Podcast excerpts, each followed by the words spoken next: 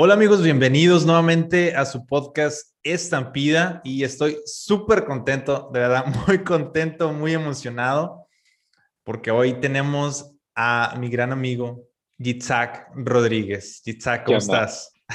Bien, al 100. ¿Cómo tu día? Em, pues emocionado, nervioso de lo que voy a decir. No, no es mi, mi lugar frente a la cámara, pero pues estoy bien emocionado de esto. No sé, es bien padre cuando alguien quiere saber de ti. Vato, yo quiero saber todo de ti. Todos queremos saber todo de ti. no, pues dale, estoy listo. Isaac Rodríguez, uh, quiero empezar a preguntarte, ¿quién es Isaac Rodríguez? ¿Qué haces? ¿A qué te dedicas? ¿Qué no haces? ¿Qué onda contigo? Ok. ¿Quién soy yo? Mm, yo soy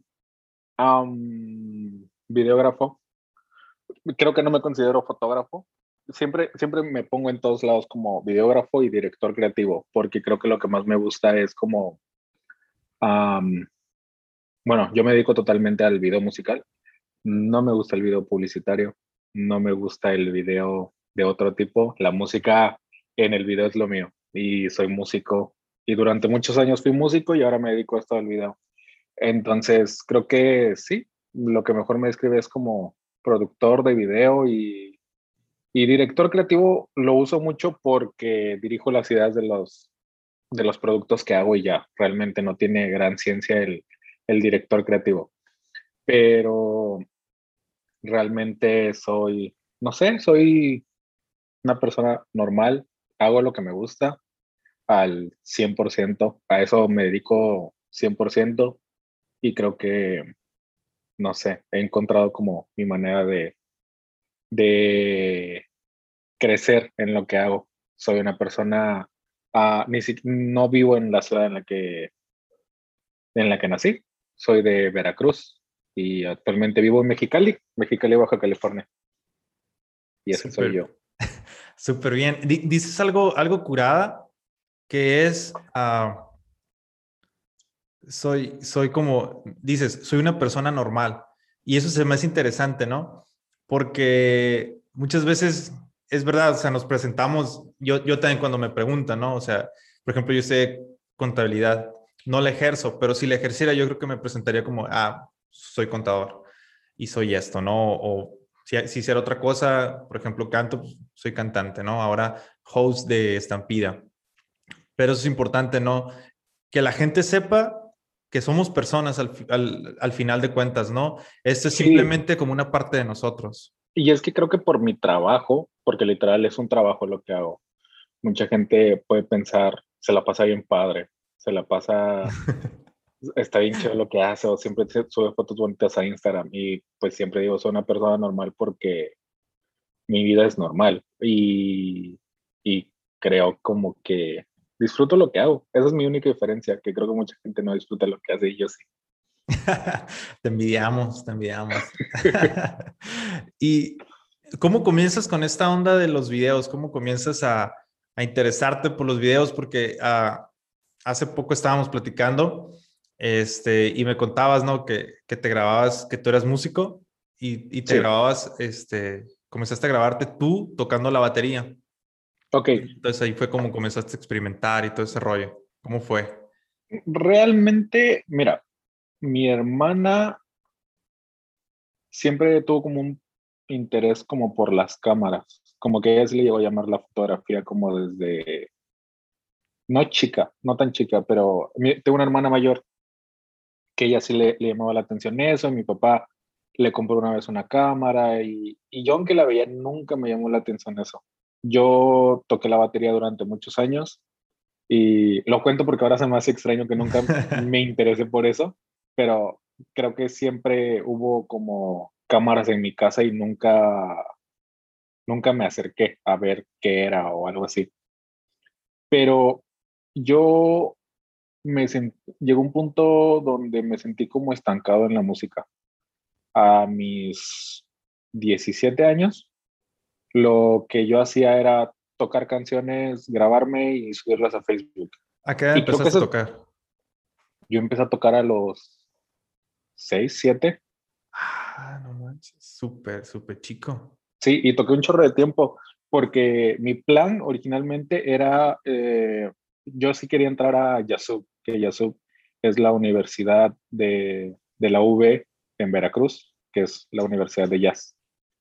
Entonces, si era, era, como mi plan estudiar jazz y estudiar música, pero, pero pues pasaban unas cosas ahí que ah, yo nunca tuve un sentido como de decir, me voy a ir ahora por este lado. Más bien fue, se oye muy tonto lo que voy a decir. Un día vi un video, me encantó el video y traté como de investigar qué fue lo qué fue lo que le editaron a ese video porque yo lo quería replicar para mis videos en los que me grababa tocando. Pero cuando investigué eso, encontré otra cosa que me gustó. Y después de eso, otra cosa que me gustó. Y otra cosa y otra cosa. Y yo creo que me engrané unos tres meses. A lo mejor un mes fue mi, mi, me engrané en esto lo voy a aprender de principio a fin y otros tres meses de práctica.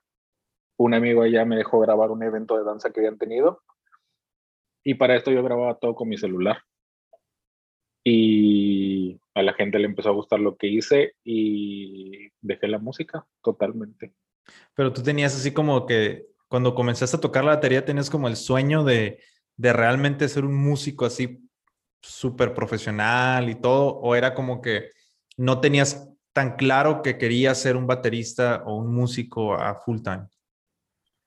Yo siempre quise ser músico tiempo completo, pero mi deseo no era como tener una banda. Creo que mi deseo era estar en escenarios con artistas. Y yo no sabía cómo lo iba a lograr, porque yo decía que, en la batería está bien difícil, porque obviamente... Entonces, me estabas contando que entraste, bueno, que, que en realidad tenías desde, desde muy chico esta onda de la batería y todo este rollo, ¿no? Entonces, ¿sí llega a ser como ese sueño o, realmente no? Ok, te decía, yo tenía el sueño como de la música y sí quería como, mi meta sí era como estar con artistas en escenarios, pero yo no sabía cómo lo iba a lograr, porque pasa mucho que los artistas o las bandas ya están definidas y ya tienen sus músicos y ya, entonces yo no quería, soy muy desesperado o sea, yo no soy de poder tener una, una banda y quedarme con ellos y vivir de eso y de esa banda. Entonces yo sí quería hacer como, ni, o sea, neta no lo pensaba con la batería. Pensaba que yo a lo mejor, obviamente piensas en bandas y piensas en música, a lo mejor el medio más fácil de ser músico. Pero pues ahora lo veo por el lado de que sí me tenía que dedicar a esto. Ah, eso es lo que yo pienso. Pero sí, realmente nunca fue un interés. Si te lo resumo es, nunca me interesó. Vi un video, me gustó mucho y siempre voy a dar el crédito de quién fue el video. Fue de Louis Abrego, de el que es cantante de Un Corazón. Y era un video bien sencillo, ahora lo veo y digo, es súper sencillo, pero neta, lo que subes a Instagram puede cambiar el rumbo de la vida de alguien, aunque se escuche muy cliché. Pero fue lo que me pasó a mí. Y, qué loco esto que mencionas, ¿no? Porque sí cierto. Es decir, cuando tú subes algo a redes, digo que no quiero entrar en ese tema como mucho, ¿no? Pero cuando tú subes algo a redes, de verdad impacta a la gente y le impacta para bien y le impacta para mal también, ¿no? A veces, por eso creo que, también el fondo de lo que subes tiene que tener como ese, esa esencia de algo bueno y más a lo mejor nosotros como cristianos, ¿no? Que, que, que queremos decir algo, queremos hablar de, de, Dios de alguna u otra manera. Este, y ese fondo tiene que ser bueno porque al final, como tú dices, impacta a la gente. Digo, qué bueno que miraste un video que te impactó para cambiar para bien, porque era nada más como esa transición de batería a video. Y eso da más importancia a lo que, a lo que haces tú o a lo que hacemos eh, los que hacemos contenido, digo, ya me estoy tomando como contenido esto. Entonces, eh, porque nos da a que pensemos ah, dos veces a lo mejor qué vamos a hacer o qué queremos decir con lo que estamos, con lo que estamos creando, ¿no? Este, y bueno, me decías que, que te vas de la batería al video Este, pero, pero ¿cómo tomas esa decisión? Digo, por ejemplo, para mí, yo quería estudiar, por ejemplo, mecánica automotriz y después me cambio a contabilidad, fue un cambio muy drástico, pero no lo sentí como que tan en serio, a lo mejor. Pero tú, ¿cómo tomas esa decisión de decir, ah, por ejemplo, algo que tomaría en serio fuera como si me dicen, ok, ahora de músico o de, o de, o de lo que estás haciendo en la alabanza, te vamos a poner a hacer otra cosa? O, o, que yo quisiera cambiar la otra cosa, yo creo que sí batallaría un poquito para hacerlo, ¿no? Porque es algo como que, que, que me gusta hacer. Entonces, ¿cómo fue esa transición de batería a, a cámara y cómo, cómo tomas es, es, esa decisión tan, pudiera decirse, importante para ti? No. Te puedo dar la respuesta normal. Dime. Y la respuesta muy cristiana. Va. Ok. ¿Cuál quieres? Las no, pues la, la, respuesta, la respuesta normal es que no sé, me arriesgué y neta no me di ni el tiempo de saber si era bueno o no. Porque neta tenía meses de descubrir esto y, o sea, yo era una persona que sacaba su celular y grababa y ya yo decidí que ya no me iba a dedicar a la música, ¿sabes cómo? o sea, no fue como que, ah, me compré una cámara, no tenía ni dinero, ¿sabes cómo? Mis primeros videos fueron con un Motorola y a la gente le gustó, pero si te digo ahora la respuesta cristiana, es que sí, yo, yo desde bien chico he tenido como ¿Tú crees como en todo este rollo como profético? Sí, sí, sí, Espíritu okay. Santo, todo esto, sí. Sí, pues desde bien chico a mí fueron cosas bien directas, pero exagerado.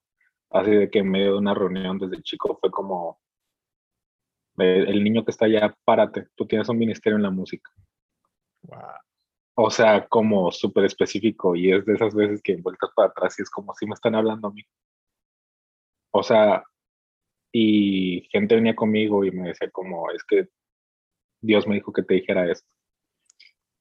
Entonces por eso es como que no entiendo la gente que no cree en Dios, ¿sabes cómo? Porque a mí siempre me ha pasado el de, el, el siento que yo puedo preguntar algo o estarme preguntando algo y viene alguien y me dice, ah, Dios me dijo que te dijera que la respuesta a esto es, es así. O sea, suena exagerado, pero es, sí, es sí, así. Es como Entonces, es un, un, cuando yo estaba, obviamente me salieron un chorro de dudas, estoy tomando la decisión correcta, no lo estoy haciendo. Y cuando yo ya estaba convenciéndome de que sí lo quería hacer, me acuerdo que... ¿Me escuchas? Sí. Ok, perdón, es que me, me llamaron y... no pasa nada. Se vinculó con la computadora, pero ya... Ah. Este, pero yo ya que me estaba convenciendo, fui a la iglesia y me acuerdo que no sé qué, no sé qué evento hubo que invitaron a una predicadora que también era como profeta y todo esto, porque siempre fui como súper pente y sí me dijo como que, este, que mi tiempo en la música ya había terminado, que yo tenía dudas, pero que ya era el momento de darme, como que mi tiempo en la música ya había terminado porque y lo dijo así como inspirado a las personas que tenía que inspirar. Ahora Dios había abierto algo nuevo y wow. me iba a gustar algo nuevo para, para comenzar a... No, no, me acuerdo exactamente las palabras, pero algo nuevo que, que tengo que hacer. Y me dijo que, que había mucha gente que yo admiro. Y esto lo digo porque lo dijo ella, no, no, lo, sí, sí, sí. no, no lo considero que hay mucha gente que yo admiro y hay, hay, grandes videógrafos que yo voy a admirar, pero que ni siquiera es el 1% de lo que yo puedo dar. Wow. Entonces, esa es la respuesta muy cristiana. O sea, una confirmación súper clara. Sí, claro. Bueno, sí, sí, sí creo en eso. Digo, a, a, en ocasiones a mí también me, me llegó a pasar esto y sí es algo como que te impacta, te impacta, pero al mismo tiempo como que te da paz, ¿no? de, de, saber que aunque a lo mejor no va a pintar tan bien al principio o a lo mejor este, vas a tener, vas a seguir teniendo dudas, tú tienes la confianza de que alguien ya te dijo que sí, ¿sabes? Sí. Entonces estás súper, súper, súper curada. Y es bien raro al mismo tiempo porque puedes estar pidiendo por una confirmación y se puede tardar bastante. Y en tu caso fue como que súper, súper rápido, ¿no? Esto de, de, la confirmación. Y se me hace súper, súper curada. Este, haces todo este rollo, te cambias ahora al, al, video. Escuché una entrevista que tuviste que vender tu batería para comprarte tu cámara. Este, que se me hace súper, lo más radical, ¿no? De que, ¿sabes qué? Ahora sí me deshago de todo. Digo, lo mismo me, pasa a mí. Por ejemplo, tengo unas bocinas aquí, ya las vendí a un amigo porque dije, ocupo luces, ocupo esto. Pues está curada. Pero ahora esto te lleva a, otra parte, que es, uh, estuve checando tu Instagram desde hace tiempo, te stalkeo, y miro un video que subes de Caloncho, digo, eh, que este Caloncho artísticamente es súper bueno. Eh, y de repente, este, me convenzo, digo, este compa hace muy buen trabajo y ahorita vuelves a trabajar con Caloncho, este, hace poquito, y se me hace súper curada y te quería preguntar, ¿cómo es poder eh, este, trabajar a ese nivel? ¿Cómo es poder, cómo llegas para empezar con Caloncho? ¿Cómo, cómo se da el contacto y cómo es después el proceso ya trabajando con él. Mm, es bien raro. Es, es, que es bien padre porque después de esto que te cuento como de la confirmación y todo eso, no sé por qué empecé con el rollo de me tengo que ir a Mexicali. Y yo en mi familia fui el primero que dije a Mexicali, Mexicali, Mexicali, Mexicali. Y no sé por qué Mexicali estaba tanto en mi cabeza y que quería irme a Mexicali, que quería irme a Mexicali. Y mi, mi papá le ofrece un trabajo en el Lucerna. Ah, nos venimos todos, mi hermana también quería, nos, ven, nos terminamos veniendo todos. Y conozco a Leslie, que Leslie ahora es mi esposa. Y en ese tiempo siendo novios me di cuenta que a ella le gustó un chorro caloncho. Pero teníamos como tres meses de novios y le empieza le, le, gusta un chorro caloncho. Entonces yo me acuerdo que yo no conocía al grupo y me metí a buscarlos en Instagram, los seguí y seguí al bajista. Y el bajista no me siguió pero me puso, qué buen contenido. ¿Pero por qué comenzaste a seguir al, bajista? Porque Caloncho etiquetaba a toda su gente. Oh, ah, entonces yo me metí, lo vi. De hecho, seguía a varios músicos con los que había estado, pero yo los seguí. Yo no mandé mensajes, yo no quise como. No sé, lo, lo hice por hacerlo y me puso que qué buen contenido y dije, ah, qué padre. Y me acuerdo que mi respuesta fue como, si te gusta lo podemos hacer y no sé qué. Me dijo, ah, pues vamos a estar en Tijuana a tal fecha, ¿te quieres caer? Sí. Entonces, imagínate como, pues yo me, yo me vine con el rollo de Mexicali, no me estaba yendo para nada bien y malbarataba mucho mi trabajo y sí sentía como hay mucha gente mejor que yo, eh, porque no tengo trabajo, porque no, no estoy logrando lo que yo había pensado. Y de momento sale alguien de un grupo muy famoso en México que le estaba yendo muy bien, que eso, y te dice qué buen contenido, cáele al concierto. Ah, no es un trabajo pagado, pero es que, es que está bien padre como en el momento en el que llega y, yo también sentirme, sentirme como... Y, y sinceramente me sentí como, no sé, estoy tratando de quedar bien con Leslie porque somos novios y de momento me acaban de invitar a ver al vato que le estaba gustando un chorro. Y fuimos. Y las personas más buena onda del mundo. Wow. Bien, súper relajados, neta. Son personas normales. Son, no son como nadie se los imagina. Llegaron y Jigsaw, ah, hola, buenas tardes, ¿cómo estás? Súper relajados y disfrutan un chorro lo que hacen. Y me encantó ese día. Leslie se la pasó súper bien, conoció al artista que le encanta. Entonces, sí me sentí como, sí, sí, sí fue como un sentido de, de aquí para arriba. Y lo que me trajo mucho beneficio fue que, mm, como te digo, no fue un trabajo pagado, pero a partir de ahí mucha gente me buscaba como el de, es que quiero que me mi video porque le hiciste algo a Caloncho. Sí, claro. Es que, es que vi el video de Caloncho y me encantó. Es que, es que no puedo creer que me está grabando el vato que grabó Caloncho. Y la gente se, la gente se lo imagina como que somos súper amigos y eso, y ni al caso, o sea, él es un artista y su bajista me contactó y a él le he hablado así de cerca una o dos veces, pero nunca ha sido como, no somos amigos, no somos nada. Simplemente creo que son muy buenas personas, pero sí siento que el tomar esa oportunidad fue muy de mucho beneficio. Sí, y que al final, como tú dices, fue, un trabajo no pagado, pero a la vez como que sí, ¿no? Porque todo esto que, que te trajo, no en cuanto al, al, trabajo que te cayó, sino más que nada a la seguridad que te brindó después de haber trabajado con, con, con ellos, ¿no? Con, con Caloncho y su banda que se me hace súper curada. Digo, en lo personal también, este, cuando contacto Chuy para que me diga de alguien que graba video, me dice tu nombre, te busco y empiezo a buscar y todo, y sale el video de Caloncho.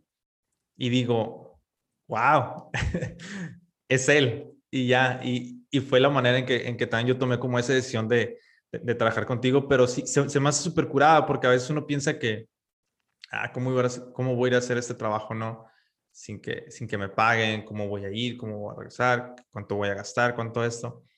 Pues está súper curada porque llega en el momento justo, vaya. En el momento cuando tú más eh, tienes dudas, llega Dios y te dice, hey, aquí estoy, tranquilo, ahí viene, ahí viene. Se, me hace curada. Y hablabas ahorita de, del nivel, como que no te sentías como que al nivel de, de otros videógrafos, pero ya ahorita mirando en retrospectiva, ¿tú cómo puedes medir como, como el nivel para decir, ah, ok, yo puedo ya trabajar con, con gente a nivel de, de caloncho, a ese nivel, y, y, te das cuenta, digo, porque a veces no es fácil darse cuenta, darte cuenta que no eres tan bueno, y también no es, es más difícil, yo creo todavía, el darte cuenta que eres bueno y atreverte a hacer cosas.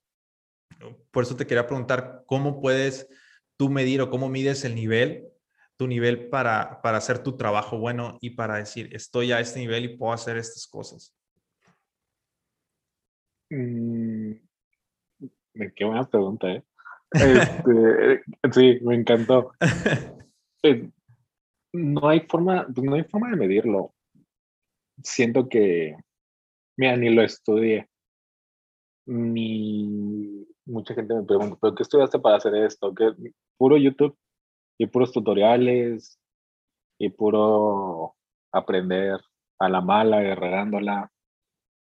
Y siento que mm, no, hay forma de medirlo, pero sí siento que te, vas dando cuenta que pues obviamente vas avanzando.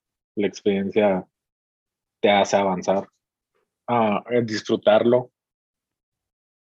Y sobre eso vas sabiendo, obviamente la forma más fácil de saber si eres bueno, creo para mí ha sido el cobrar y ver si la gente lo puede pagar y si lo quiere pagar. Y por más raro que suene, creo que mientras más caro he cobrado, más gente lo ha querido pagar. Y más gente le emociona los proyectos que hace conmigo. Sí, claro. Entonces, suena como tonto y, y, y, en un principio yo tenía mucho la idea de, es que esto lo hago por pasión y es que esto lo hago porque me gusta y esto lo hago porque lo disfruto un chorro, entonces no lo puedo cobrar tanto porque si me dicen que no, yo me voy a agüitar porque me están diciendo que no y no voy a poder hacer lo que disfruto. O sea, ese era mi pensamiento totalmente. Y llega Leslie a mi vida, me empieza a decir, el valor que tú le des a tu trabajo va a ser el valor que tú te das a ti mismo. Y mi pensamiento fue, pero ¿cómo? O sea, y, traté de cobrarlo más caro y hubo una temporada donde nadie me hablaba. Pero la temporada donde sí me hablaban porque cobraba barato le estaba haciendo a restaurantes. Sí, claro. Que nada que ver. Él estaba, estaba haciendo las cosas exactamente como me las pedían. Que siendo que neta a mí lo que me gusta es decir cómo va a ser la idea, qué es esto, cuando se trata de un video musical, obviamente hay gente que viene con su concepto y no me molesta, y me encanta hacerlo. Pero muchas veces de un restaurante me dicen, es que quiero el video así y con tales colores y con tal, y es como, no, o sea, no me contrates a mí, si quieres tú decirme tu idea, contrata a alguien más. Grábalo tú, ¿no? Grábalo tú, ajá, pero siento que a partir de, de, que Leslie me dijo eso, sí empecé a darle con mucho valor a, a lo que hago y me llegó a pasar, me di cuenta que me llegó a pasar que cuando regalaba mi trabajo, porque neta había veces que había gente que me convencía de, va a haber más videos y próximamente, mira, si este sale bien y le gano algo de dinero, el próximo sí te lo voy a pagar, o el próximo ya te puedo dar algo más. y, y era gente que neta le valía lo que estábamos haciendo y llegaba yo bien frustrado a la casa porque te voy a contar la historia. Una vez, y no voy a decir nombres, pero un youtuber, de aquí de Mexicali me contactó y me dijo, hey, quiero hacer un video contigo, este, un video musical y no sé qué, cuánto, me cobras. Y mi primer pensamiento fue, wow, es este vato y me quiere contactar, que para esto ya, ya estaba súper muerta su carrera en ese momento y estaba sacando música por sacarla. Y me acuerdo que fue como mi primer video musical con la cámara, porque ya he hecho unos videos musicales con el celular. Entonces yo estaba como súper emocionado de, wow, al fin voy a tener esta experiencia, es este vato, más gente me va a conocer y como que te dejas engañar por, por lo que te dicen y ni siquiera me tomé el tiempo de investigar si todavía era vigente lo que él estaba haciendo. Entonces, me acuerdo que esa vez yo terminé bien frustrado porque no me gustó lo que hice. Todavía no sabía usar bien mi cámara.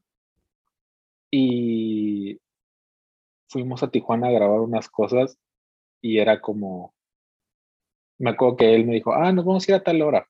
A las, a las 6 de la mañana nos vamos para Tijuana. Y le digo, ok, me paro a ese, ese tal día a las 6 de la mañana y me dice, no, es que este, se me complicó algo, pero caí a mi casa. Y vivía lejísimos y yo pagué mi transporte de, de, pues desde mi casa en ese momento hasta su casa, carísimo porque vivía bien lejos. Y llego y estaba él todavía como en boxer, así me abrió la puerta, hey, ¿qué onda? Este, espérame, ahorita me cambio.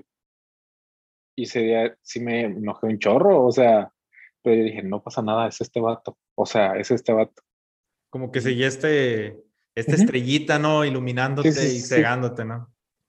Y me acuerdo que ese día se... También, me da coraje. me dice, vente, súbete al carro. Y se sube él. Me dice, vente, vamos a...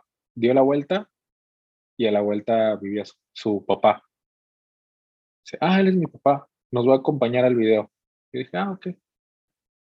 Y se da la vuelta y vivía su tío. Ah, mi tío también nos va a acompañar al video terminamos cinco personas en el carro y llevaban dos 24 de cerveza. Y todo el camino, él manejando de Mexicali a Tijuana tomando. Y como iba con familia, eran como, ah, párate acá, vamos a ir por pan a Tecate. Ah, párate acá y no sé qué. Y algo que nos puede haber tomado, tú sabes cómo trabajo de rápido. O sea, yo soy como mega rápido grabo y ya lo que salió mal lo arreglo en postproducción. No, no, no soy como, como que me vale, pero sí me, se me facilita más el hecho de ya llevar la idea y si algo no cuadra, sé cómo arreglarlo en la edición. Pero es algo que me pudo haber tomado neta unas 3, 4 horas. Salí eh, desde las 6 de la mañana de mi casa, llegué a las 3 de la mañana. No, del siguiente día. Pues sí, no, ni modo que. Ajá, todo el día, ajá, 3 de la mañana. ¡Wow! Sí, ya iban bien tomados en ese momento. iban riendo por todo y yo iba súper desesperado, neta, tenía ganas de llorar en ese carro. Y salió el video, no pasó de las 2.000 reproducciones, creo. Y para esto también fue un problema con la edición, porque le mandé la edición y, ah, está padre, pero ¿qué te parece si le metes esto? Y yo, pues como es este vato, se lo voy a meter. No, ¿y qué te parece si le metes? No, pues como es este vato, le voy a meter esto. No, pero métele más. y más y más. Y así me trajo como un mes. Y sí fue mi punto donde dije, no, yo no puedo seguir haciendo mi, pues mi trabajo gratis o por cualquier persona que crea que es como, como famosa. y creo que trato de no ser pues convenenciero, pero si ahora si alguien me va a buscar y sé que de verdad me va a traer un beneficio o de verdad voy a hacer un buen trabajo y va a valer la pena si trato como el de la no, no importa o págame cuando puedas o no me pagues, pero sé que esto sí me va a traer un beneficio. en ese momento me dejé llevar por la persona y no por el beneficio que me iba a traer. Sí, digo, y aparte que también ibas como empezando en ese tiempo o no? Sí, no, sí, fue en, en, como por, ese video lo hicimos en enero del 2019. Yo llegué a Mexicali en diciembre del 2018. Wow. Sí, entonces, sí digo, es hasta cierto punto entendible, ¿no? Que, que, que, nos dejamos llevar a veces por eso, y dices algo, algo importante eh, al, al, respecto de cuando el artista como que te quiere imponer a ti qué hacer, ¿no? Y en lo personal yo también suelo ser así, a veces, casi siempre, porque uno cree que tiene las mejores ideas y uno se lo imagina súper bien. Y entonces, pero al final, uno tiene que entender que hay más personas que pueden aportar o hacer una idea este, principal y de ahí lo que tú dijiste a lo mejor pueda aportar un cachito, otro cachito. Digo, sí me ha tocado, por, por ejemplo, yo ser así y ha salido mal o sea, ha salido súper mal este, eh, en los primeros videos y todo este rollo.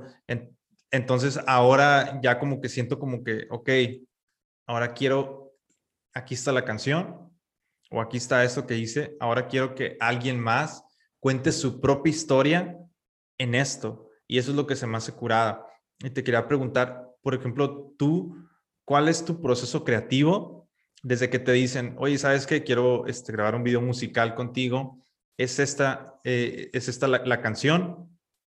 Dale. Cuando te dan como ese libre, eh, la hoja en blanco para que tú escribas lo que quieras, ¿cuál es tu proceso este, creativo? ¿Cómo empiezas? ¿Cómo, eliges como el lugar? ¿Cómo eliges los colores que quieres en el video? Este, ¿cómo, es ese proceso? Creo que me gusta mucho cómo tú lo manejas y como lo manejé con Jaso. Porque es muy diferente el, esa es la canción y habla de, de, de amor, no le vas a hacer un video trágico, ¿sabes cómo? Claro. O, sea, obviamente, como te digo, hay conceptos y siempre hay ideas y tú puedes tener una idea y me gusta mucho que tú luego me dices, vato, traigo esta idea. Y, ah, vato, le damos, pero mira, ¿qué te parece si le hacemos esto? Y tú me dices, sí, vato, pero es que mira, de ahí se me ocurre esto, y de ahí, y vamos haciendo como escaloncitos hasta llegar a la idea. Es muy diferente a lo que te cuento de este vato, que es como, mm, métele esto aquí, y esto hazlo acá, y esto, y vamos a ir con toda mi familia y vamos a ir acá, y, y no se lo toman en serio, y siento como que disfruto un chorro el que haya un concepto, y también la parte de la, de la hoja en blanco está padre, y me gusta mucho tener como la libertad de decir, uh, esta es la idea, eso es lo que se me ocurre. Me gusta mucho porque en primer habla mucho de la confianza que la persona me está teniendo, pero también es mucha responsabilidad el decir, estoy decidiendo lo que tu video va a ser.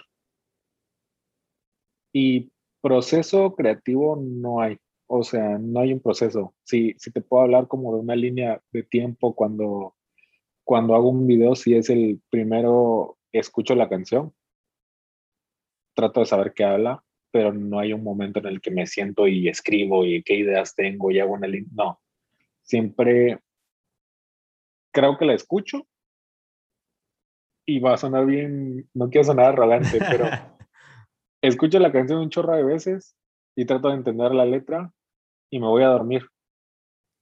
Y cuando despierto ya sé qué es lo que tengo que hacer. Entonces me, me, pasa mucho y a veces Leslie se burla de mí porque a veces duermo y despierto y despierto diciendo, acabo de tener una idea. O me puedo dormir con un problema y pensando, no sé qué hacer para ese video y despierto y ya sé exactamente cómo va, hasta cómo va a iniciar el video y dónde va el título y con qué tipo de letra lo va a hacer. Y me pasa muy seguido eso de que no, no tengo un proceso porque lo sueño. Sueño con los videos que voy a hacer. Que está bien, o sea, está súper curada porque inclusive creo que Michael Jackson sacó una canción, no sé si, si es la de Billie, Billie Jean, que él se metió a bañar, estaba bañando y se le vino como ese momento de eureka. Se va, se graba y todo el rollo y de ahí nació una canción y luego también creo que otro día estaba como dormido y también, entonces yo creo que cada quien tiene como eso, como que ya sabe como que esos pequeños puntos sensibles de uno como para hacer volar la, imaginación, ¿no? Sí, una vez leí sobre un diseñador que decía como que su momento más creativo era cuando se levanta a las 6, 6 5 de la mañana y hace una taza de café y se sienta a leer algo en su sillón y yo estaba pensando, qué flojera. qué, qué flojera tener un proceso tan complicado porque no sé, o sea, yo puedo estar editando ahorita tu video en el que estamos trabajando ahorita y alguien me habla, ahorita me puede mandar un mensaje y me dice, ah, tengo esta idea sobre esto del video que quiero hacer y la persona habla sobre, sobre un muchacho que conoce a una muchacha y se enamora, pero no puede ser por esto. Y ya se me ocurrió. Ya, ya sé exactamente la idea que tengo, aunque yo esté editando otra cosa. Pero también me pasa mucho que puedo tardar semanas y sin ganas de querer hacerlo. No ganas, pero no quiero entregar algo que esté mal. Entonces muchas veces sí trato como el de, vato, yo voy a poder hasta tal fecha. Como que le doy su tiempo para, para decir, de esta fecha a tal fecha yo sé que algo se me va a ocurrir. Pero siempre trato como de organizarlo. Lo que te decía de Jaso, y para los que no saben, los que están viendo este video, quién es Jaso. Jaso es una persona que yo no conocía, que Edgar Hernández me presentó, pero siempre escuchaba sobre Jaso. Siempre, siempre, siempre, siempre. Y todo el mundo era como, es que el Jaso canta increíble, y es que el Jaso, y es que el Jaso es un musicazo, y su voz, y el vato tiene un chorro de estilo, y es, ese vato la, la va, no sé qué. Puros comentarios buenos. Y un día el, el Edgar me dice, que eh, Caso está interesado en hacer un video contigo.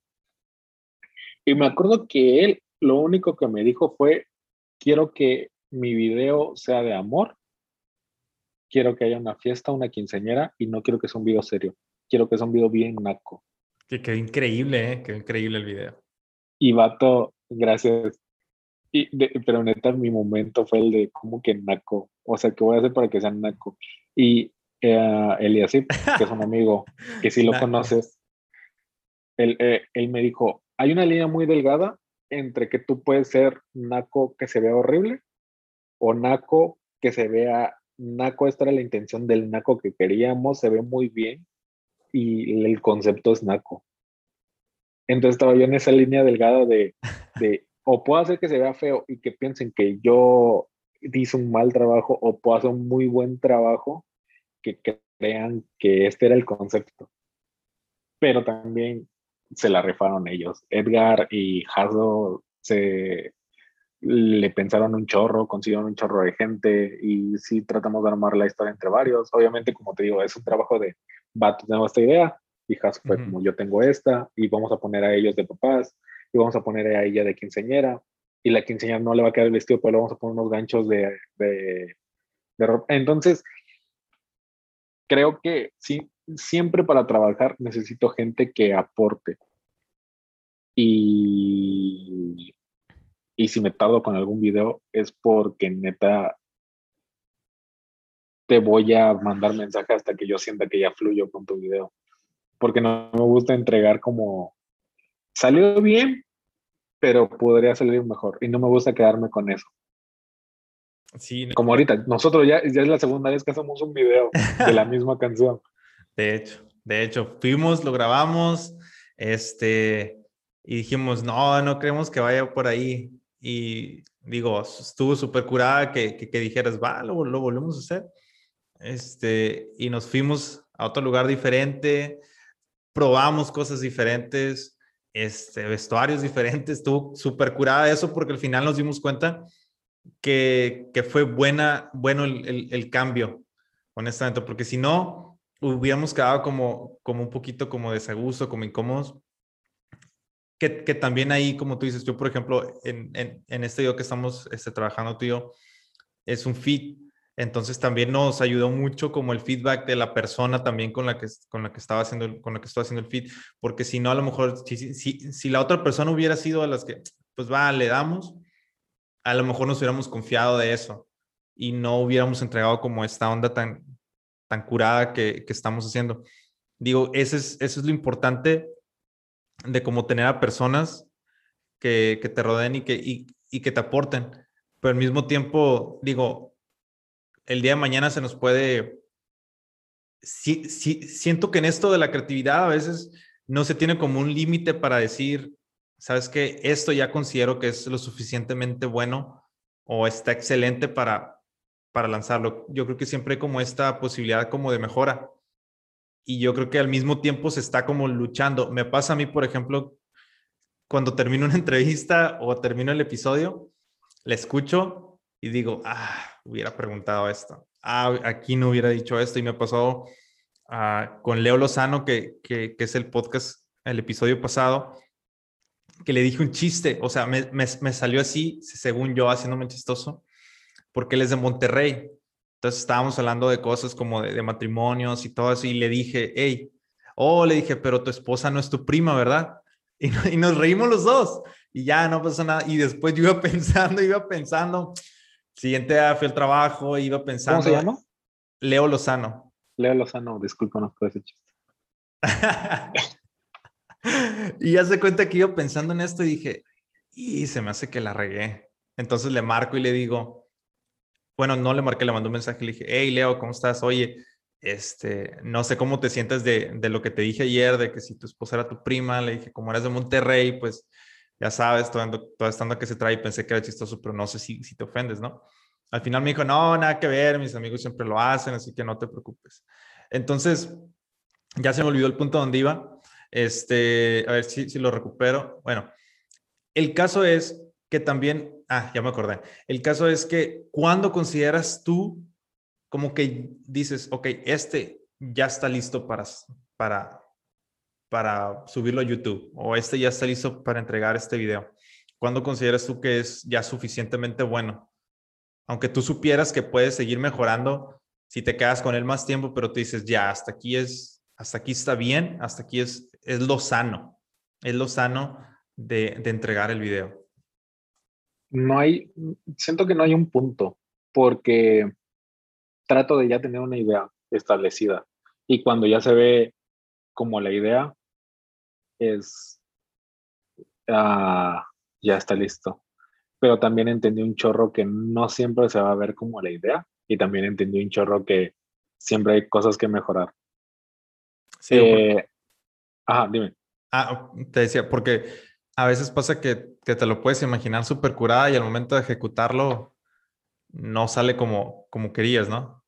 Sí, no, y, y me pasa mucho también el, el, que me imagino a alguien, por ejemplo, tú me puedes pedir que no fue el caso de este video, no fue el caso, pero por ejemplo, ¿te acuerdas cuando hicimos un video vertical? Ah, sí. Las personas lo hicieron súper bien y nos lo imaginábamos así, pero ¿qué hubiera pasado si neta no hubieran fluido entre ellos?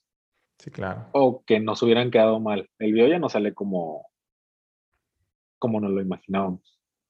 Entonces, creo que siempre es como aceptar el riesgo de que no va a salir exactamente como quieres, pero también siempre hay cosas que pudieran haber salido mejor. Y literalmente hablando, mi punto donde ya siento que puedo entregar un video es cuando siento mucha comodidad con el color. No sé por qué, siempre termino hablando del color de un video o siempre termino diciendo que mi par de favoritas es hacer el color. Siento que no me gusta a veces ni cómo lo hago o como que no lo hago bien, pero, mira, me, ha pasado mucho y, creo que es por experiencia personal que me meto a ver un video de YouTube por cómo se ven los colores en la portada. si veo que es un tipo de edición de colores que me gusta o un tipo de que, que me llama la atención los colores que se están usando, me meto a verlo. Y muchas veces me pasa que la portada era la buena y el video está editado bien mal. Pero también me pasa mucho que hay videos con portada rara y me meto y es el color que siempre soñé ver. ¿Sabes cómo? Sí, sí, sí. Entonces, mucha gente dice que lo más importante de un video es la iluminación. Mucha gente dice que lo más importante de un video es el audio. Y sí lo creo y tienen su importancia, pero para mí lo más importante es el color. Porque a mí me, es lo que me hace que me quede viendo un video o no. ¿Sientes como que tú ya tienes un estilo definido en eso de color? Digo, porque yo miro tus videos y, mi, sí, puedo saber por el simple color que tienen tus videos, y puedo saber sin que me digan, ese es de Jitsak como el, como el estilito este de, color, ¿sientes que lo has ido cambiando o sientes que ya tienes como un estilo definido y que dices, este es lo que quiero, este es el color que quiero y este es el color que voy a usar siempre y este es como mi firma? Pues no hay como un color que me guste. Realmente lo que me lo que trato de hacer en mis fotos o en mis videos, eso es que predomine el azul y el naranja. Que para la gente que sabe como de colores y de imagen y de eso, son colores complementarios, pero bien contrarios. O sea, si tú pones un círculo de la tabla donde están todos los colores, el azul está acá y el naranja está acá. Totalmente contrarios, pero se complementan cuando se unen. Y es súper fácil, es súper fácil, ajá, es súper fácil como hacerlo porque el azul lo sacas del cielo y el naranja lo sacas del sol y cuando oscurece se ve más, más naranja, pero cuando amanece se ve más azul. Y, y en la noche se va a ver totalmente de noche el color que predomina es como un tipo azul. Entonces, naturalmente son los colores que predominan, pero también es como la combinación que te va a hacer más fácil usar. A mí me cuesta mucho trabajo como en mi Instagram meter algo verde, algo rosa, algo que predomine en otro color. Pero para edición de video de como un cliente, como un video musical o algo así, trato como de hacer algo que vaya con la intención del video. Por ejemplo, hace poco con Pedro Cepeda, un amigo con el que hago videos, este, sentíamos, la canción era como triste, era como, no, no es una canción triste, es una canción muy buena, pero la, la canción habla sobre sobre que alguien le está dando la respuesta como a sus problemas, técnicamente, porque le está diciendo que su es la respuesta, él es el camino la salvación. Y la canción se llama Nada quedó, y la frase principal de la canción es ¿y qué pasó? Y la canción habla sobre ¿y qué pasó? con las promesas que le hiciste en el altar, con la ilusión de construir aquel hogar. Entonces está hablando como de un hombre que le prometió a una mujer y lo primero que te vas a imaginar eso es una mujer triste, pero el video te lo imaginas en blanco y negro, en colores oscuros, en colores tristes, en una mujer que está que está desilusionada, pero que va a encontrar ilusión en, en Dios, en Jesús. Entonces, ese video fue totalmente en blanco y negro y ese es el detalle que yo siempre dije, nunca voy a hacer un video en blanco y negro siento que no tiene caso, es bien fácil hacer algo en blanco y negro. Y yo no podía dejar de escuchar la canción y sentía que ningún color le quedaba. Y dije, no, el blanco y negro va a ser la, la solución. Y como fue, es en blanco y negro y es de mis videos favoritos que he hecho. Sientes, digo, ahorita hablabas acerca de, de, de, de ese, de, ese proceso creativo que, como que no lo sientes como que tan, como que tanto como proceso. Sientes, digo, uh, estoy escuchando una entrevista donde dices que no, tú no estudiaste este, para ser videógrafo ni, nada. La otra vez platicábamos, me decía, ¿sabes qué? Estuve a punto de entrar a la universidad para estudiar esto y no quedé y fue de lo mejor que me pudo haber pasado en la vida. Este, ¿sientes que el no que el no haber estudiado esto te ayudó como a tener un estilo más único? Porque luego pasa que en la escuela nos vuelven como muy cuadrados, ¿no? Nos dicen, es por aquí y es esto lo que tienes que hacer, esto está mal, esto ya está comprobado que funciona y vas así. Y algo chistoso es que cuando las personas de éxito te cuentan como su testimonio, te dicen siempre, es que todos me decían que lo hiciera así y yo me salí del molde y lo hice así. Y lo chistoso es que esas mismas personas te quieren enseñar a hacerlo a su modo, ¿no? En lugar de enseñarte cómo no hacerlo a su modo, ¿no? Cómo, cómo, debiera ser como diferente. Entonces, ¿tú, tú sientes que el, que, el no, que el no haber estudiado esto te da como esa libertad de poder hacer las cosas más fuera del, del, frasco, por así decirlo? Sí, sí, porque obviamente eh, tiene sus ventajas y sus desventajas no haberlo estudiado. Porque, pues como dijiste, yo iba a entrar a la universidad y no quedé y sí considero que es de las mejores cosas que me pudo haber pasado. Porque yo no quería ser uno más que salió de la universidad y uno más que está haciendo las cosas así. Y obviamente en la universidad tengo, mira, localmente la persona que yo más admiro estudió y él sí quedó. Y él, por lo que tengo entendido, él estudió esa carrera. Y el vato es acá creativo. Y cuando yo le he preguntado por los colores que hacen sus videos, yo le pregunto, oye, ¿cómo haces el color? Ah, es que eso me lo enseñaron en la escuela.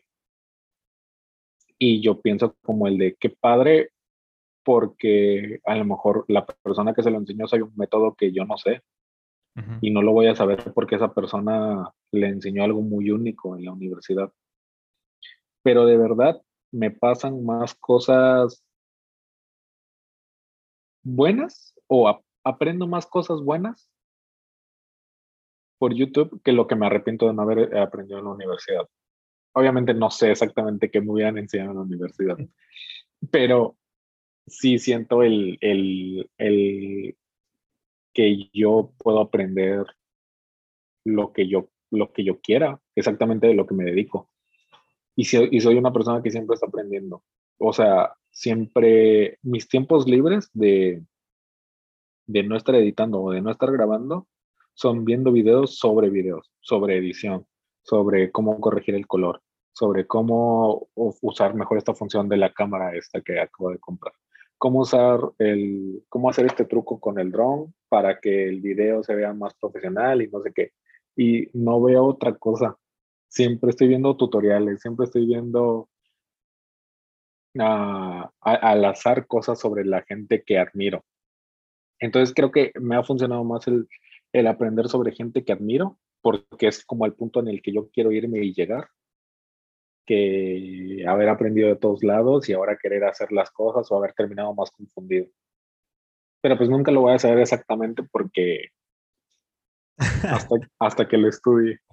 ya sé, ¿no? Sí, digo, tiene sus ventajas y desventajas. Digo, yo también con la música, digo, no, soy, soy este autodidacta, o sea, nunca estudié música en sí. Entonces, sí tiene sus pros y, sus contras, pero sí, sí, sí siento como que, como que nos da como que esa libertad para explorar un poquito más, ¿no? Como que, como que perdemos el miedo, a lo mejor para hacer otras cosas y experimentar. Este, pero, música también soy autodidacta. Batería desde chiquito. ¿Alguien tocaba batería en tu casa o no? Toda mi familia. O sea, como literal en la casa no, pero todos saben tocar la batería. O sea, mi abuelita tiene un chorro de hermanos y todos sus hermanos fueron bateristas y tuvieron baterías y tocaron y eso. y a mí sí hubo alguien que me explicó la batería. Sí hubo alguien que me dijo, esas partes son así y me enseñó más cómo leer partituras, pero no como tal, uh, ¿cómo, le puedo llamar como la práctica? O sea, todo fue práctica y estar escuchando un chorro de música. Eh, ¿Tú, ¿Tú, tocabas ahí en tu iglesia en, en, Veracruz? Sí, sí, sí tocaba y mm, mm, siempre me encantó. Eh, eh, ¿Era una iglesia chica o, o, era una iglesia grande? Grande, sí, sí era muy grande eran 300 personas. No, pues, sí está, sí está algo grande. Te pregunto eso porque quería, cuando te vienes a Mexicali, empiezas a, asistir a Horizonte, Horizonte Mexicali, que es una iglesia grande, es una iglesia en donde tiene esa proyección, ¿no? Tiene demasiada proyección. Entonces, ¿cómo es el estar en una iglesia como tu iglesia, a lo mejor pentecostés? Mi iglesia también es, es muy, muy pente. Entonces, ¿cómo es ese cambio? ¿Cómo se da ese cambio y cómo comienzas a trabajar ahí eh, en esta onda de los videos? Fue un cambio muy bueno porque siento que ah, en, la otra, en la otra iglesia yo tocaba y me costaba mucho trabajo como implementar esto de videos y eso. Aparte, llevaba bien poquito haciéndolo y no me, no me daban como tanta libertad, siento yo. Pero después, en, cuando llegó Horizonte, me doy cuenta que puedo dar imagen. Puedo mostrar algo. Siento que, no sé, tú como, como estás buscando una iglesia y eso, y a lo mejor tú puedes ver una iglesia de la que te hablan bien, tú puedes ver una, una iglesia de la que sabes que gente se siente cómoda y puedes saber de gente que te recomienda, pero no vas a saber nada de esa iglesia hasta que, hasta ir y ver cómo es. Y siento que yo logré ah, sentirme como puedo mostrarle a la gente lo que pasa acá adentro sin que vengan y hacer que se interesen más por lo que está sucediendo aquí dentro que por lo que la gente habla. Entonces invitas, invitas a la gente a vivirlo por ellos mismos. Sí, sí, sí, sí, te entiendo. Digo que, que, es algo que, que, es la intención, por ejemplo, de este podcast, que ellos conozcan este, a la iglesia, que somos nosotros, sin, sin que vayan a la iglesia, ¿no? Eso es lo cura, o sea, es lo que, es lo que intentamos transmitir, ¿no? Este, ¿Y cómo, cómo, cómo comienzas a estar en, en, en, de los videos y qué tan importante fue para ti haber llegado a Horizonte y estar haciendo video en Horizonte? Súper importante. O sea, video fue como, siento que ahí tomé mucha experiencia y ahí conocí gente que me pidió este trabajo o que me pidió que hiciera e, Está, está, muy padre como el, intentar las cosas solo, pero también está bien padre como que ahí pude saber brindar un video para alguien que ya tenía una visión. O sea, que te llegaran y que te dijeran como, esta va a ser la serie y hay que hacer un video de esto. Entonces, este es el concepto y que te den ya como concepto, idea y esto y le enseñas cómo, cómo entregarlo. Y, pero también poniendo de tu parte de lo que a ti se te ocurre o como tú te lo imaginas entonces es como encaminar junto con una visión y cómo tú le vas a dar el, esa intención. No sé cómo decirlo. Sí, sí, claro. Pero, pero sí, siento que me, me enseñó mucho. Aparte, Horizontes era un lugar que yo admiraba y en el que quería estar. Y mientras estaba en Horizonte Mexicali, sí me, sí me pedían mucho como, no mucho, sí me pedían que fuera como a Horizonte Centro, que es en Ensenada, y grabara. Y esos eventos sí son como los eventos que yo soñaba grabar alguna vez. Entonces eran buenos músicos y entras en el mood de la gente adorando y entras en el mood de la gente emocionada y de la gente que está, se la está pasando bien. Y, y, sale, y sale un buen proyecto porque la gente sirve a la intención del evento, entonces tú sirves a la intención del video. No sé si me estoy explicando. Sí, sí, sí. Pero, pero sí fue un chorro de ganar experiencia. Y, y cuando tú ibas a, Horizonte, me, me, comentabas hace poquito que ibas como el videógrafo principal, ¿no? El, el, el mero mero. pues no el mero mero, o sea. Tenías. tú, me, tú, me, preguntaste que cuando, cuando llegaba, o sea, no, no era como el mero mero más bien llegaba a... Hay, hay gente que se, que se encargaba de la transmisión. Yo hacía el video resumen general del... Ok. De, de, de, o sea, yo no llegaba a mandar, más bien yo llegaba a hacer el video principal.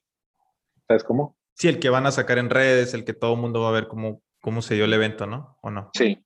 sí. Sí, sí, Y eso fue con conferencia y eso fue con un evento que tenían como cada mes que se llamaba Live y no siempre lo hice yo el Live porque no podía ir a veces, pero sí me, invitaban a, a grabar Live y hacer el video de Live y.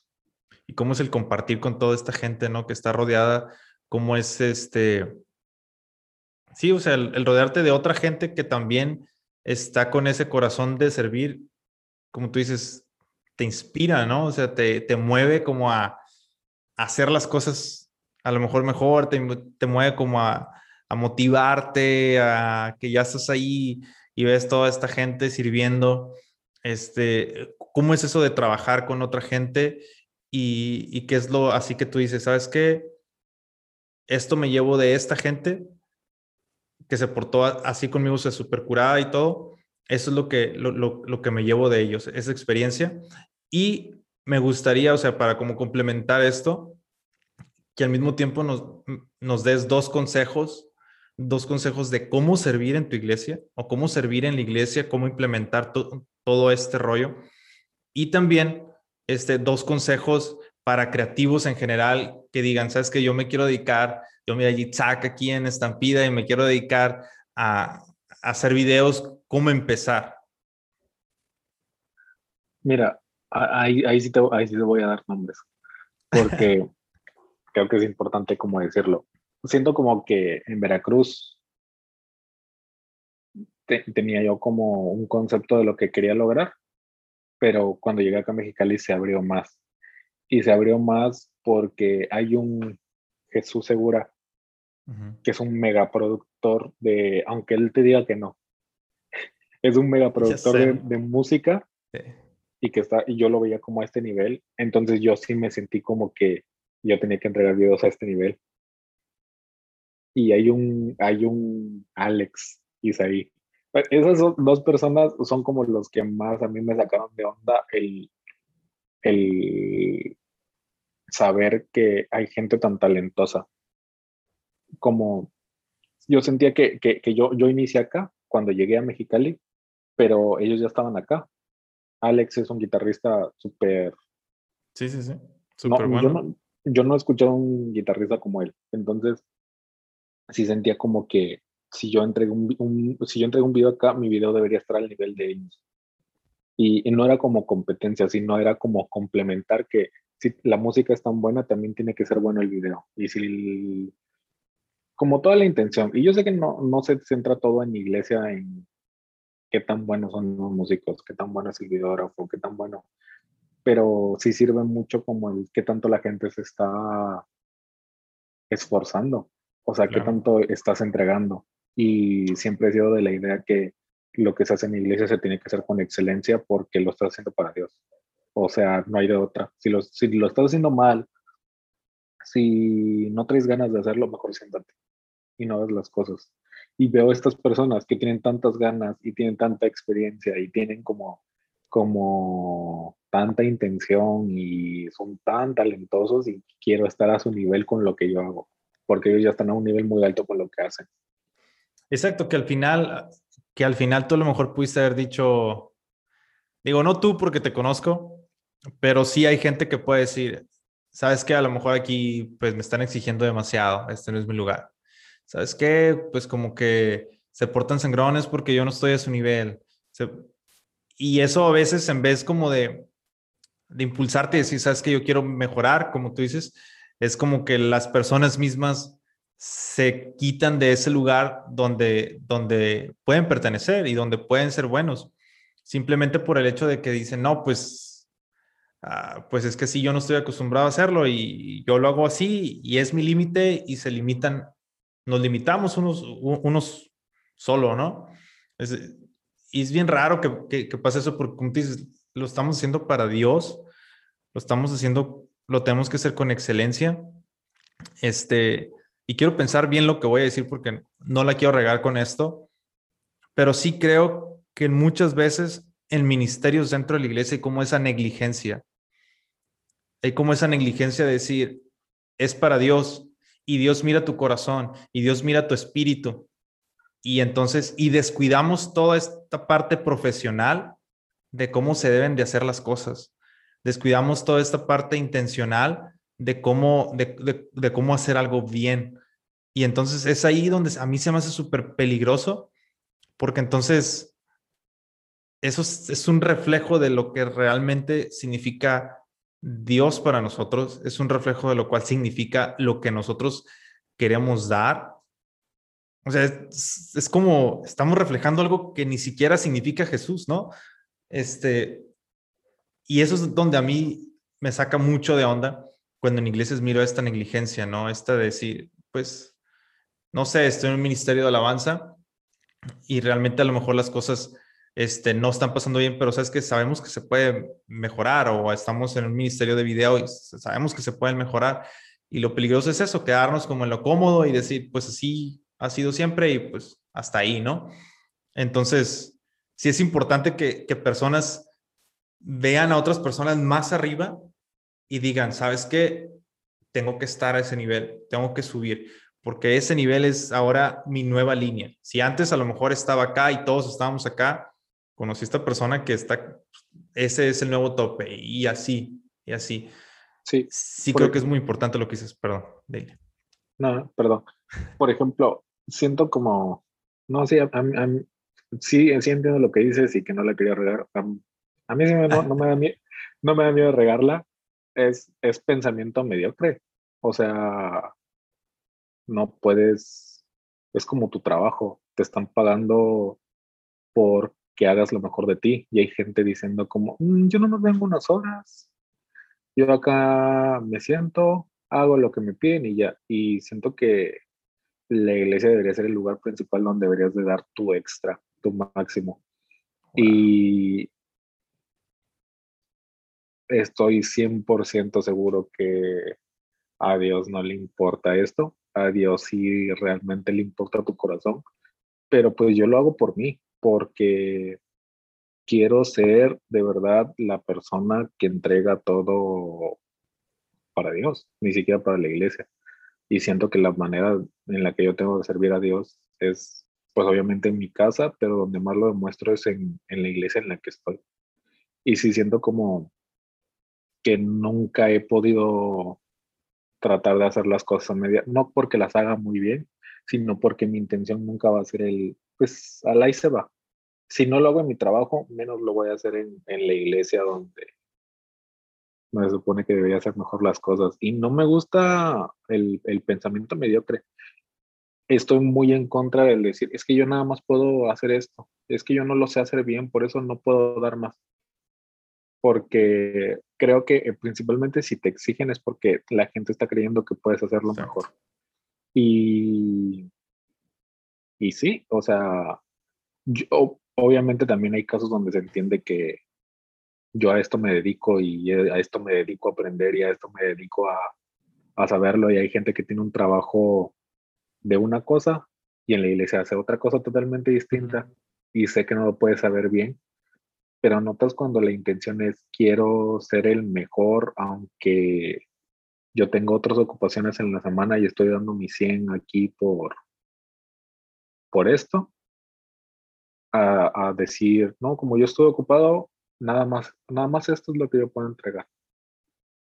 Ah, y sí, como dices, es como tratar de hacerlo de siempre de la mejor manera. No tratar, no, no tienes que ser un virtuoso, no tienes que ser un, un gran conocedor o no tienes que tener todo el equipo o si no son guitarristas no tienes que tener la mejor guitarra o ser un cantante mejor, la mejor voz. Es cosa de intención. Yo creo. ¿Cómo, ¿Cómo, luchas? O no luchar, a lo mejor luchar es una palabra muy fuerte en esto, pero digo, ya que entramos a este tema, ¿no? ¿Cómo pasa que a veces en, en, en iglesias la mediocridad gana, porque la mediocridad es mayoría. O sea, en esto del, del, video, en esto de la música, en esto de... Vamos a enfocarnos en esas dos cosas, ¿no? Hay niveles. y hay personas que lo están haciendo con excelencia y que se están esforzando al máximo allá afuera. Y por, e, por, por la misma razón, creo que son pocos los que llegan a, a, a ese nivel. Son pocos los que llegan a un nivel alto o a un reconocimiento alto, que yo sé que lo que se busca no es el reconocimiento, simplemente es como un ejemplo. Este, pero ¿por qué no todos estamos allá arriba? O sea, ¿por qué no todos podemos ser las personas exitosas en lo que nos dedicamos? Yo creo que es en parte porque la mayoría somos mediocres y no estamos dispuestos, como tú dices, a dar como el extra. Entonces, a veces en, iglesias, la mediocridad es mayoría. Y lamentablemente la, mediocridad termina ganando y, lamentablemente la mediocridad lastima. Entonces,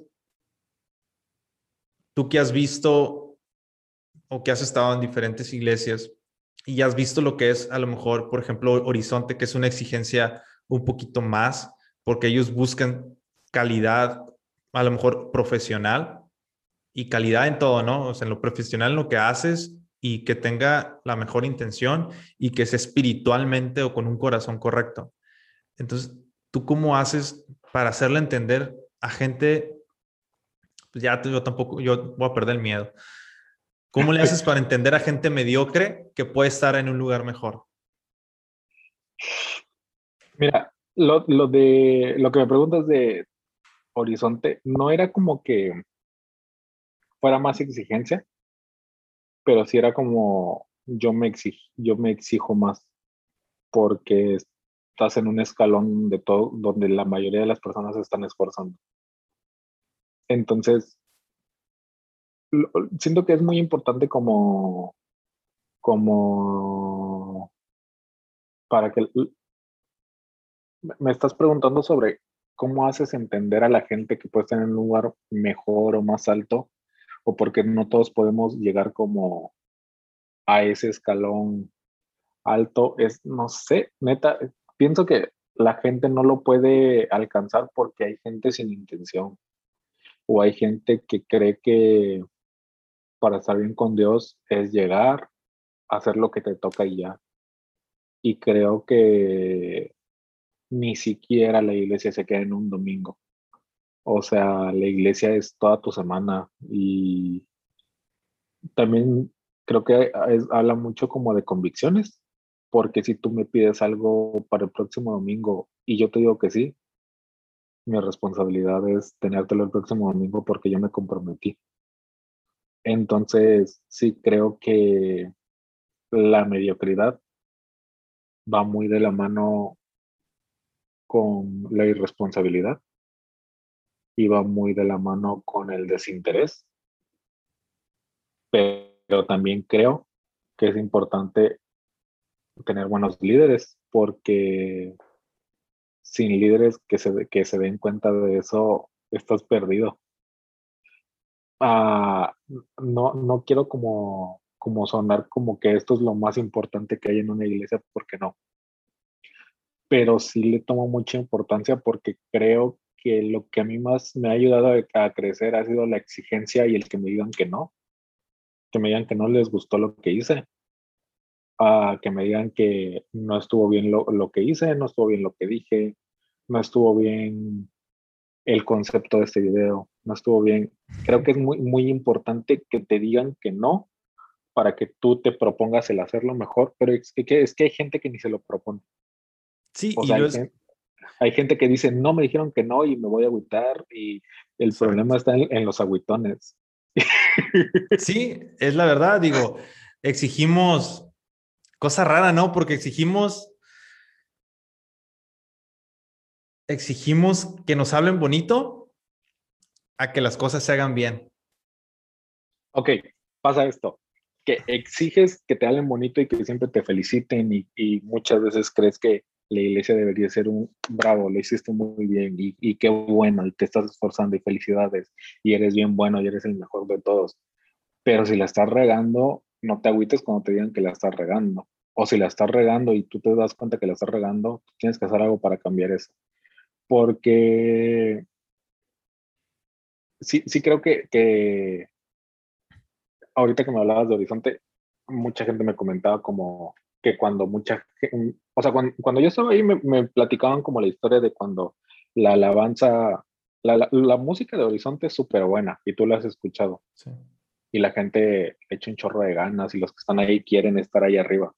Pero para que eso pasara y que la gente se comprometiera, tuvo que haber pasado un momento donde alguien dijo, estamos mal, vamos a cambiar la forma de trabajar y vamos a exigirle más a la gente. Y yo no estoy pidiendo que se le exija más a la gente, simplemente estoy pidiendo que la gente tenga el sentido de, de pertenencia de su ministerio, porque no te preocupas, por lo que te preocupas es por lo que sientes tuyo. Y creo que hay mucha gente que no siente suyo lo que está haciendo en la iglesia. Yo creo. O sea, y yo siempre en la, iglesia trato como de decir, ah, este es un video para Dios principalmente, pero si sale mal va a ser un video de zigzag. o sea, y, y, no es que, que no quiera quedar mal y no es que, pero sí creo que hay mucha importancia en el, en el que quiero dar lo mejor de mí. Y creo que cualquier persona puede dar como un plus y cualquier persona siempre en su ministerio va a saber cómo hacer las cosas mejor y si no la están haciendo mejor, hacer las cosas bien. Yo creo. Sí, sí, sí. De verdad que, sí. Digo, no, no, era la intención hablar de esto, pero se dio.